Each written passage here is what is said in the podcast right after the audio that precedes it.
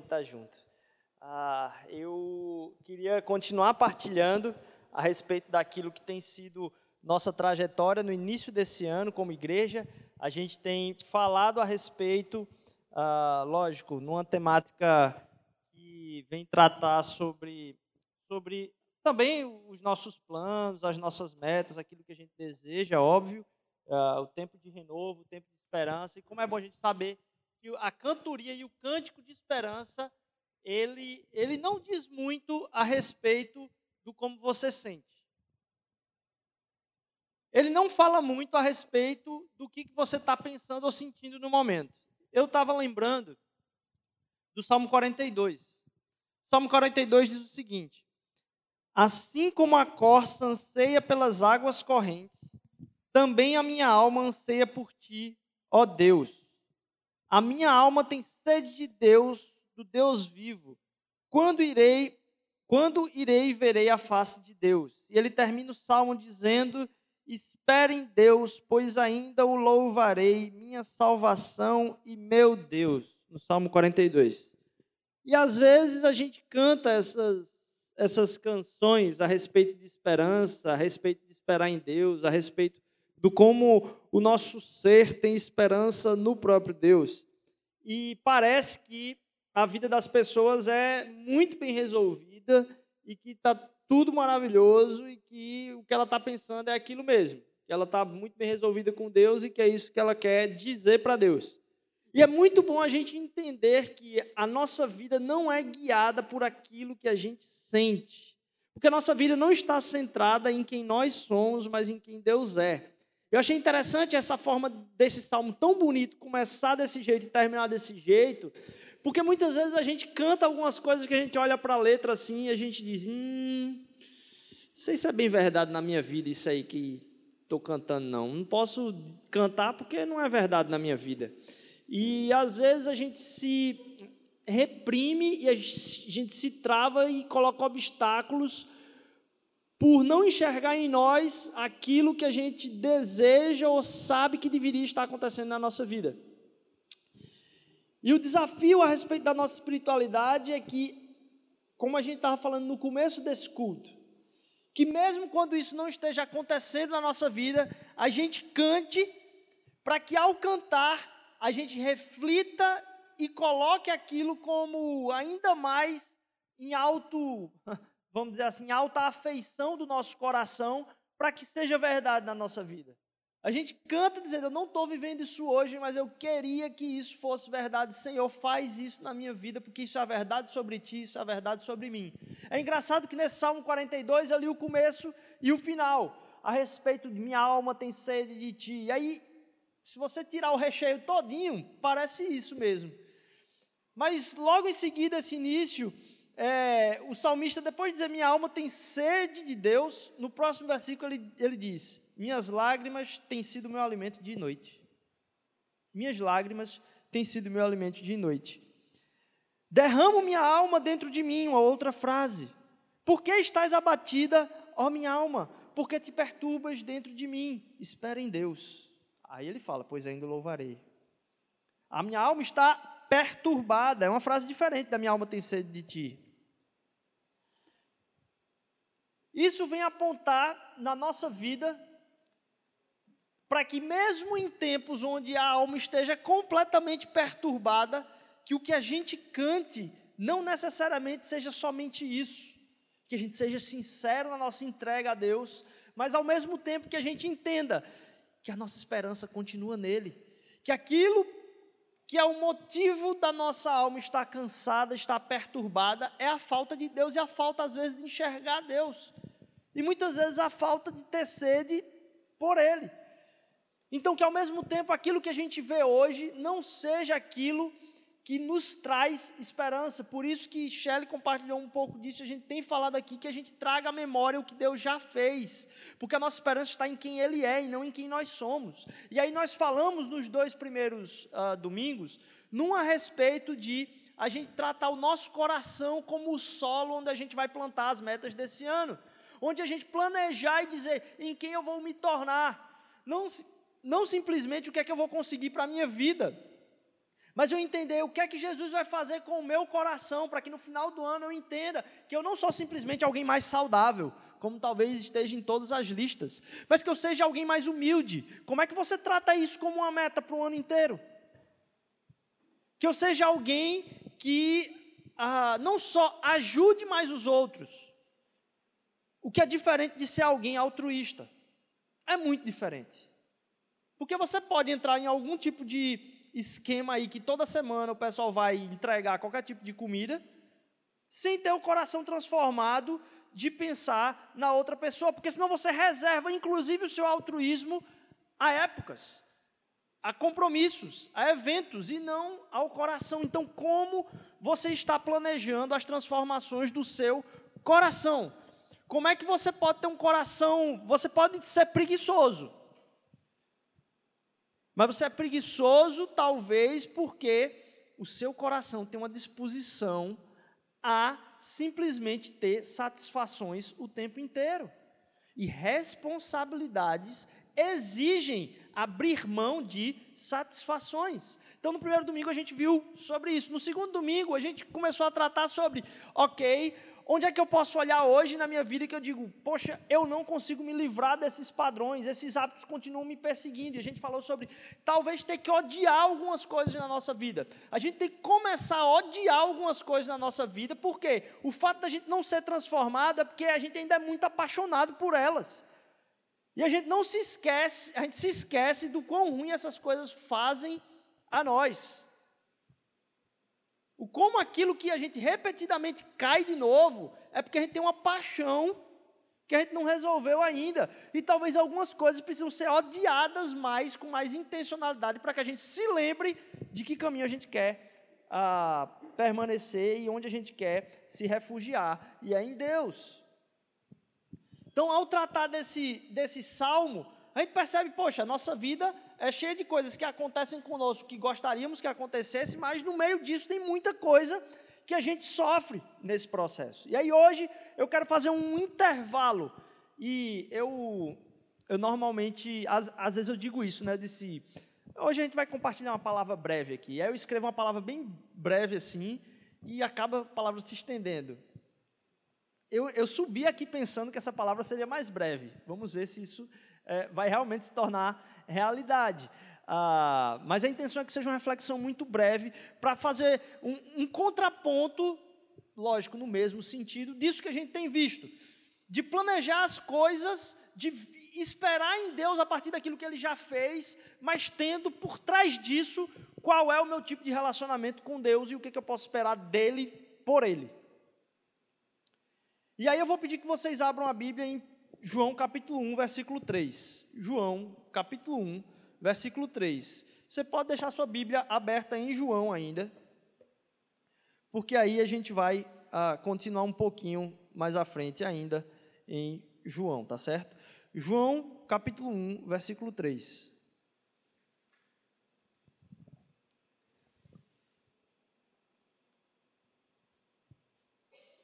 Evangelho de João, na verdade, o Evangelho segundo João, capítulo 1, versículo 3. Todas as coisas foram feitas por intermédio dele, e sem ele nada do que existe teria sido feito. Nele estava a vida, e esta era a luz dos homens. Se a gente voltar um pouquinho a frase que tem antes, é, ele estava com Deus no princípio. Se a gente voltar mais ainda, ele diz: no princípio era aquele que é a palavra, ele estava com Deus e era Deus.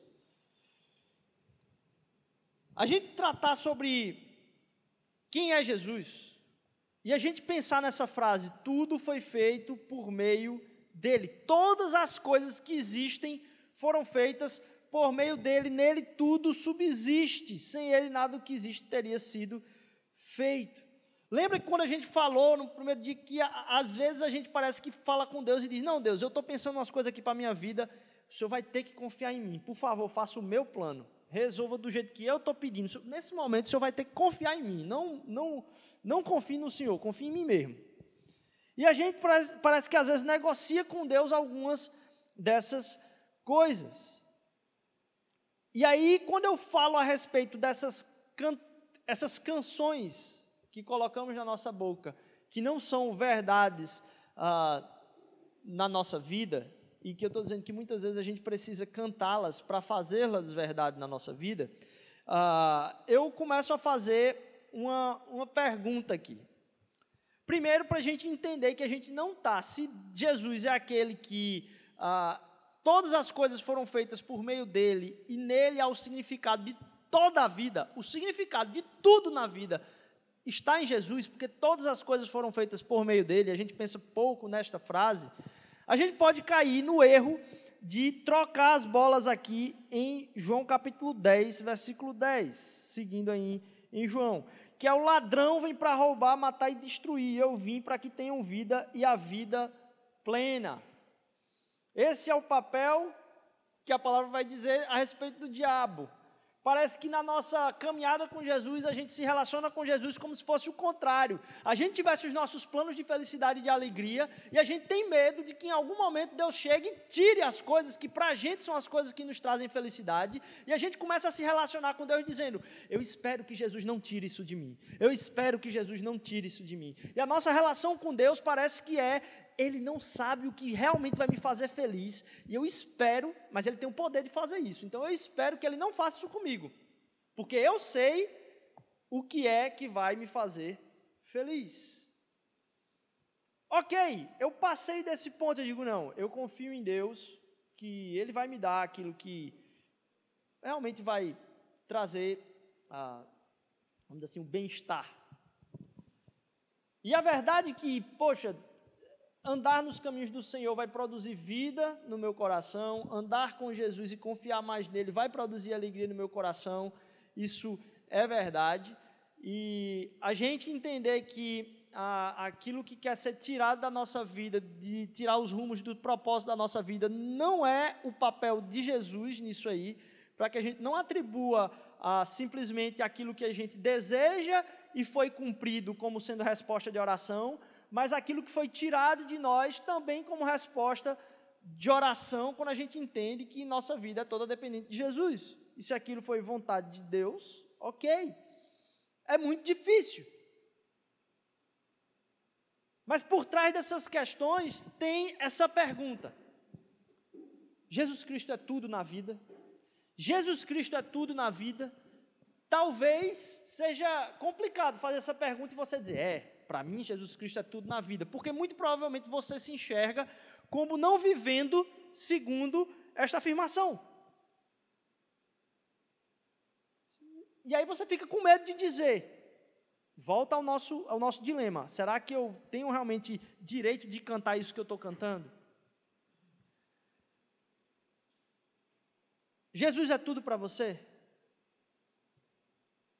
Seu coração está pronto para dizer isso. Jesus é tudo para mim. E aqui eu não estou ah, nem falando é, que você viva de acordo com isso. Eu não estou nem querendo colocar isso aqui num termo e dizer você pratica aquilo que você diz que acredita. Eu estou chegando na base da base da base, que é Será que você realmente acredita?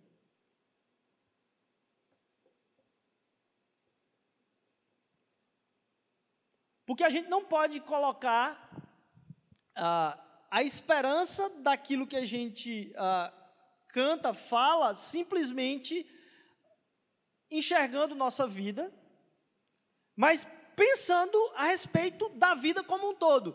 Jesus não é tudo na sua vida. Porque se Jesus for tudo na sua vida, mas Jesus não for a vida, é uma opinião pessoal. A vida inteira, não a sua vida, a vida inteira, tudo que foi criado foi feito por meio dele. Então, a vida, incluindo a minha e a sua, é a respeito de Jesus. Você acredita nisso? Porque senão a gente começa a fazer essa pergunta atribuindo uma certa importância afetiva, simplesmente, a, a, ao quanto eu estou próximo de Jesus. Problema, pode ser que eu não esteja no momento. Pode ser que eu andei por caminhos muito tortuosos. E a pergunta agora não é se afetivamente hoje eu estou perto de Jesus, mas se esta é a verdade.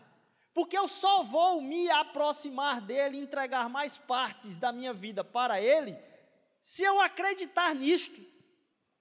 Qualquer aproximação com Jesus que não venha desta afirmação, de que tudo foi feito por meio dele, para ele, tudo, tudo, tudo. Os planos da minha carreira, os planos do meu estudo, como eu vou entregar a minha vida amorosa a ele, tudo, tudo, tudo. A minha entrega por completo a ele parte deste princípio. Porque se eu estou falando, vocês precisam se aproximar de Jesus, e esta frase não for verdade naquilo que você realmente acredita, a gente vai estar se aproximando por interesse. Até mesmo quando eu falo Jesus é tudo para mim, pode ser que eu me achegue a Ele, porque Ele é o único que é capaz de me dar os presentes que eu desejo. Sabe quando o pai volta de viagem, a mãe volta de viagem, que a criança chega, dá um abraço e diz: Cadê meu presente? A gente pode se achegar a Jesus querendo aquilo que Jesus pode dar. E normalmente isso às vezes acontece conosco. Por isto é importante que a gente faça a pergunta: Jesus é tudo na vida. Jesus é toda a vida, não só a minha, mas todas as coisas dizem respeito a Ele. Porque aí sim, se eu me enxergo aqui num círculo e Jesus está lá no, no, no centro, e eu acredito que Ele realmente é isso, eu estou distante dele, eu vou me aproximar dele, não porque uma pessoa falou no microfone, mas porque isto é a vida. E se isto não for a vida, qualquer aproximação com Ele não faz diferença, porque é mero aconchego de consolo existencial. Então a gente tem que parar para pensar sobre o que é a vida. Porque senão a gente vai continuar voltando nos domingos a várias outras igrejas, talvez. Você pode passear por várias igrejas, você pode passear por igrejas em outros estados, para talvez escutar uma mensagem que te edifique, te fazendo sair com um desenvolvimento pessoal maior.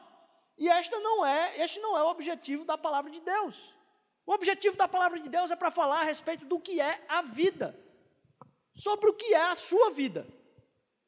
Porque na, na, medida que a gente começa a entender que a vida é Jesus, a gente começa a deixar todas as outras coisas de lado, porque tudo se torna anexo. Mas só se torna anexo se a gente começar a engrandecer o tamanho que Jesus tem na vida e não só na sua vida, não só na minha vida, mas no universo. Jesus Cristo é a vida. Perceba, eu não estou de novo falando em, é, ah, eu falo, mas eu não vivo. Não é, não é, não é só isso. E não é só também, não, eu acredito nisso, eu acredito, está bem resolvido na minha. Não, é o quanto isso tem um peso você pensa, rapaz, será que é mesmo? Jesus Cristo é a vida como um todo? Porque eu vou ser sincero para vocês, muitas vezes passa no meu pensamento outras coisas que não Jesus a respeito do que é a vida. Talvez a vida esteja muito mais relacionada com a aposentadoria, talvez a vida esteja muito mais relacionada com viagens e experiências. Talvez a, vi é sobre, a vida é para ser vivida. Não. Quantas frases a gente escuta que não tem nada a ver sobre o que é a vida? Porque já percebeu que isso derruba um bocado de frase bonita que a gente gosta. Porque a vida não é sobre o que essas pessoas estão falando. Aquilo acontece na vida. As poesias falam sobre o como a vida se apresenta para nós, mas sobre o que é a vida é Jesus para que ele ganhe cada vez mais importância na nossa vida também. Se tudo foi feito por meio dele, para ele, significa que não é um mero, uma mera opinião quando a gente discorda de Jesus. Porque às vezes a gente começa a perceber algumas coisas que diz, poxa, será que isto aqui é para ser vivido dessa forma?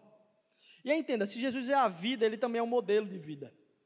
Jesus é um modelo de vida, e é uma pergunta agora: Jesus é um modelo de vida. E se a gente colocar em prática aquilo que Jesus viveu, a gente vai ter uma vida mais plena, alegre, cheia de paz e, e cheia de vida? É verdade. Só que o Evangelho não é sobre isso. Opa, Rodrigo, como assim? Jesus Cristo é a vida, a vida foi feita por meio dele. Se eu entendo que Jesus Cristo é a vida e que a, a vida que ele veio viver é o modelo de vida, se eu viver a respeito da minha vida como Jesus viveu, será que eu vou ter uma vida plena e cheia de paz e com a, a, realmente assim tranquilo? Muito provavelmente. Isto é uma verdade que ela é verdade no particular, mas não é verdade no geral. Porque não é sobre isso que o Evangelho trata. Como assim? Como é que não é viver como Jesus o Evangelho? Não, não é como viver como Jesus o Evangelho. Não é essa a, a questão. A questão é está na própria pergunta: Jesus Cristo é ou não é o sentido de toda a vida? Ponto final. Se eu começo a entender Jesus como doador da vida, qualquer assunto que ele diga que eu faça ou não faça, se ele diz, Rodrigo, é proibido fazer isso, Rodrigo, é permitido fazer isso, Rodrigo, faça isso, não faça isso, Rodrigo. Eu estou falando com a pessoa, não é que tem uma opinião mais elevada a respeito da situação. É quem criou tudo, inclusive a minha vida e todas as coisas que eu experimento. Ele criou todas as coisas e está dizendo, Rodrigo, não é assim que funciona porque fui eu que fiz. E a gente começa a discordar às vezes disso. É, é muito, é muito sem noção mesmo a palavra. Fui eu que fiz.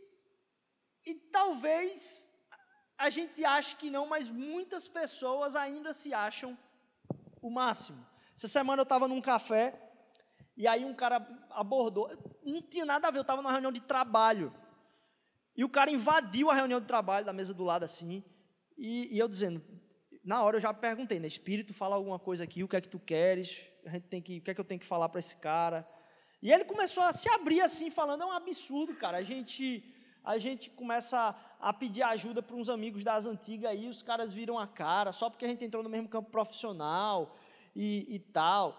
Aí na hora, sempre que alguém vem falar mal dos outros, eu sempre jogo logo, né? É, a gente é bronca, né? A gente sempre é egoísta. Eu sempre tento colocar, ver se ali vai sair alguma coisa.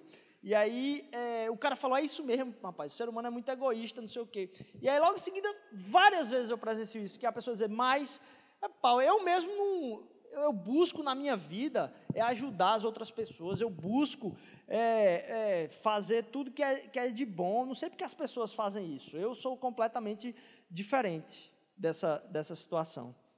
E aí o cara soltou do nada, assim, o que é importante na vida, ele soltou uma frase hiper, mega, ultra pornográfica, assim, na hora. Eu disse, é muita contradição para um, 10 segundos de fala na, na, na, na mesma conversa. E eu comecei a, a, meditar sobre o quanto que a gente entende que Jesus Cristo é a vida e nós não temos nada que se produza a partir de nós que possamos entregar para Deus. E uma das minhas crises foi uma vez perceber, em alguns lugares, como tem uma música que começa a. que começa. Assim, é, tem uma frase lá que é: Se tu olhares, Senhor, para dentro de mim, nada encontrarás de bom. E aí, como em alguns lugares esse negócio é uma crise. Porque a pessoa diz: Como assim nada encontrarás de bom? E aí começa a colocar, dizer, não, talvez alguma coisa tenha no. Como se Jesus precisasse de alguma coisa nossa para retornar para Ele, que foi Ele mesmo que criou a nós. Ele não tirou de si para colocar em nós, Ele criou a partir de si a nossa essência. Então não tem nada que haja falta em Jesus que eu possa ofertar para Ele. Toda a bondade está presente nele. E ao pensar a respeito de como a gente às vezes pensa que tem alguma coisa de bom na gente, a gente começa a analisar a Bíblia toda e achar que a gente cumpre uma parte dela e que outra parte a gente não cumpre. Você já imaginou a, a, quanto vai ser, porque isso talvez seja a pergunta. Sua nota em 2019 foi, sei lá, passou com 5 aí, estabelecido pelo MEC, depois do conselho de classe. Passou com média 5 aí em 2019. E a gente começa a pensar em 2020 e fazer os planos para ver se a nota da gente se torna um pouco maior a respeito daquilo que a gente espera de nós mesmos. Qual vai ser sua nota em 2020? Você começa a fazer os planos. Se eu, se eu conseguir me tornar mais saudável, minha nota aumenta. Se eu conseguir estudar mais ou passar nesse concurso, minha nota aumenta a respeito da minha dignidade. E a gente começa a analisar a vida toda como se a gente fizesse algumas coisas boas e se a gente fizesse algumas coisas ruins. E a gente começa a ficar feliz a partir disso. Inclusive analisando a vida de Jesus e percebendo se a gente consegue cumprir alguma daquelas coisas e outras não. Isso é muito diferente de ter um entendimento da dependência completa de Deus e de enxergar Jesus para além de um modelo de vida. Porque Jesus, como modelo de vida, está aqui, o Evangelho está aqui em cima. Jesus, como modelo de vida, é a base, mas não é o fundamento. O fundamento é Jesus, é a vida. Porque se eu começo a avaliar não só a minha vida, mas a própria Bíblia, se eu cumpro um pedaço e outro não, eu chego, vamos lá, dez mandamentos. Se a gente pegar os dez mandamentos e começar a enxergar os dez mandamentos para dizer, poxa, qual é o que eu Deixa eu ver aqui. Deixa eu dar uma notícia para vocês. O Evangelho está dizendo que está todo mundo com nota zero. Se a gente pegar os dez mandamentos e aplicar para todo mundo, dá zero em todo mundo. Não tem ninguém que consiga experimentar aquilo ali. E aí a gente começa a entender que toda a nossa dependência, então, vem de Jesus. E a gente começa a abrir mão, então, de algumas espiritualidades secretas que a gente tem. De ficar pensando que a gente consegue completar algumas. E aí daqui a pouco a gente está dizendo, não, mas pelo menos Jesus não vai, não vai ficar chateado não, porque aí eu completo algumas, algumas das coisas que ele propôs. Jesus Cristo não veio simplesmente propor um modelo de vida. Jesus Cristo veio para que a gente entenda que ele viveu a nossa vida no nosso lugar é muito diferente. Ele é a fonte de toda a vida.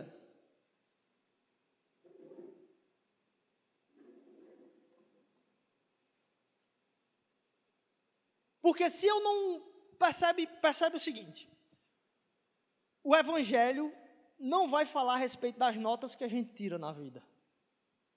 Porque vamos supor que a gente conseguisse por um milagre ou por uma imaginação, que a gente conseguisse cumprir os mandamentos. Se a gente conseguisse cumprir os mandamentos, e aí? Você teria a vida? Se você conseguisse cumprir aquilo que a Bíblia propõe, você teria a vida? Não. Porque Jesus é a vida. Jesus é a vida. Percebe como o Evangelho está ainda acima disso? Não é simplesmente aquilo que você consegue cumprir de acordo com a palavra. É a entrega total da sua vida, porque em Cristo está a totalidade de tudo.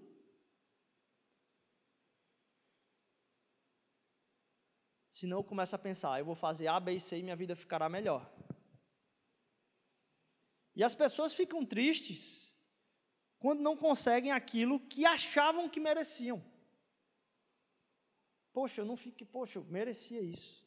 Só que o que o Evangelho vem dizer, perceba, o que o Evangelho vem dizer é que a gente fica triste por não conseguir aquilo que a gente não merecia. E que a gente fica feliz quando a gente ganha aquilo que a gente não merecia. Porque o que a gente merecia era a morte e o inferno, nós não merecemos nada. A gente não quer o que a gente merece. Porque se a gente ouvir a respeito daquilo que a gente merece, a gente dizer, não, ainda bem que o Evangelho veio para não me dar aquilo que eu mereço. Ainda bem que Deus não me trata de acordo com aquilo que eu mereço, porque eu mereço morte e inferno. Ele diz: Poxa, Rodrigo, isso é chocante demais. Que palavra down. Você pode achar isso até absurdo, mas é o Evangelho. E a gente acha, diz, poxa, eu não mereço nada, Jesus pode me mandar para o inferno e morte do jeito que ele quiser. É um pensamento a respeito do que é a vida e o papel da sua vida na história do universo muito prepotente. Você já consultou as baratas e as formigas da sua casa? Qual é a cerâmica com a qual você vai fazer a reforma? Já parou na sua cabeça para perguntar? Pode ser que as formigas que habitam e as baratas que habitam na sua casa não gostem da cerâmica que você escolheu, nem dos quadros. Você já fez essa pergunta para elas? Imagine agora a distância de você para a formiga e para a barata. É muito distante, né? Ninguém vai fazer um. Só um maluco. Pior, você já perguntou para elas quando é que devia ser a detetização? Ih, ó a bronca. Porque é insignificante para você, de alguma forma. Agora, imagine a distância de você para a formiga e para a barata. Imagine a distância de você para Deus. Por que, que Deus tem que prestar conta de qualquer coisa que seja para você? Porque das duas, uma, ou você não acredita nisso que eu estou falando, porque é, é, é, Deus não existe. E aí, se Deus não existe, que importa? Você é pior, ou você é igual, no mínimo, a uma barata. Porque é tudo bicho. Você é mais um bicho no meio dos bichos. Então, assim, que importa você estar tá reclamando ou simplesmente teorizando a respeito da vida. Você é um bicho. E se você acredita em Deus e diz, não, não, não, não é para ser assim, significa que o seu coração está muito prepotente de achar que você deveria dar direções a respeito de Deus. Deus pode fazer o que quiser conosco. Numa imensidão muito maior do que a minha escolha da detetização em relação aos insetos da minha casa. Então a gente fica feliz por não receber aquilo que a gente merece. E aí que está a beleza do Evangelho. As coisas vão melhorar se eu acertar? Talvez, muito provavelmente, mas não é sobre isso que é a vida. A vida está em Jesus. E se a gente não colocar isso como centro não só da nossa vida, mas da vida, e agora, inclusive, do nosso ano, dos nossos planejamentos, de que vai adiantar todo o resto. Eu encerro pensando aqui em Efésios capítulo 2. Está marcadinho aqui. Eu virando a página já está marcada. Efésios capítulo 2, de 1 a 5. Ele vos deu a vida.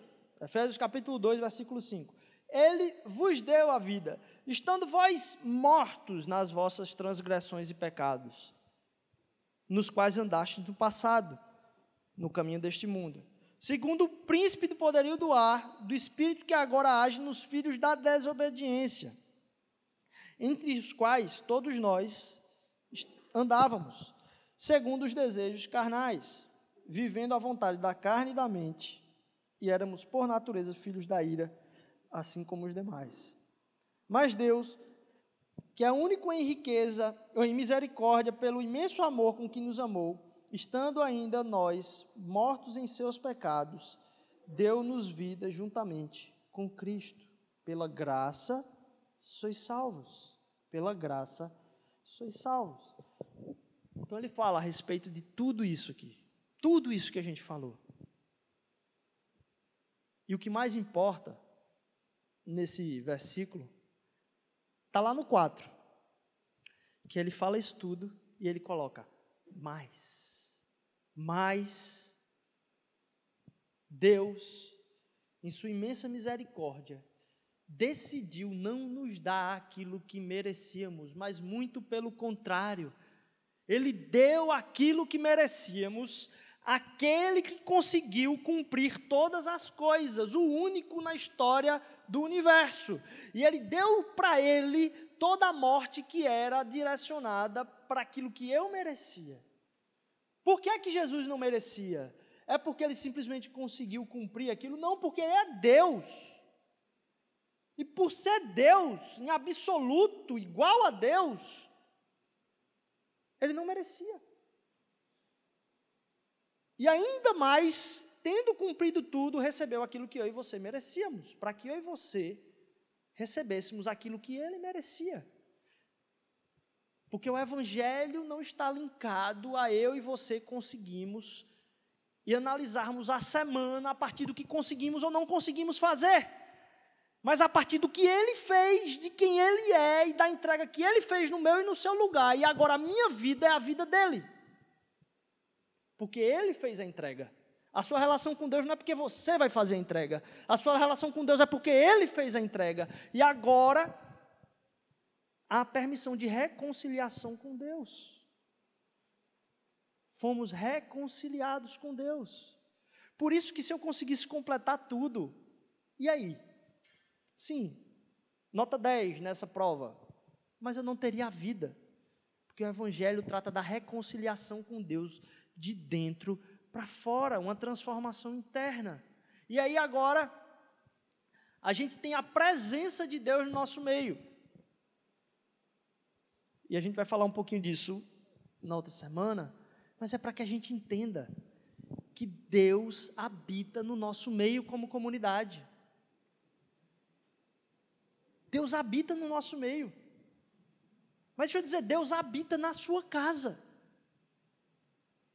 Deus habita na sua casa.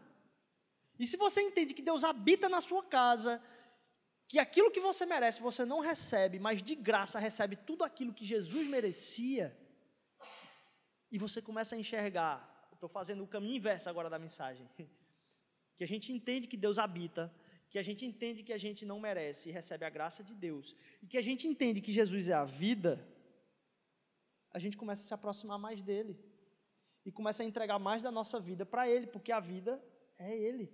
Deus habita na sua casa. Mas Deus habita lá onde você está no seu trabalho com você, na sua faculdade com você. E se você começar a pensar que Jesus é a vida, sua vida começa a ser reorientada também. Jesus Cristo é a vida. Para isso não tem limite do que você consegue ou não consegue cumprir. Ah, mas isso eu não consigo cumprir, não não diz respeito a você cumprir ou não cumprir, diz respeito a sobre o que é a vida. Porque se Jesus é a vida, eu e você temos que calar nossa boca a respeito do que devemos ou não devemos cumprir. Jesus Cristo é a vida, ponto final. É sobre isso que é as coisas. Mas se Ele habita em nós, ainda mais, temos o Consolador e a autoridade dada para vencer tudo aquilo que não é a vida.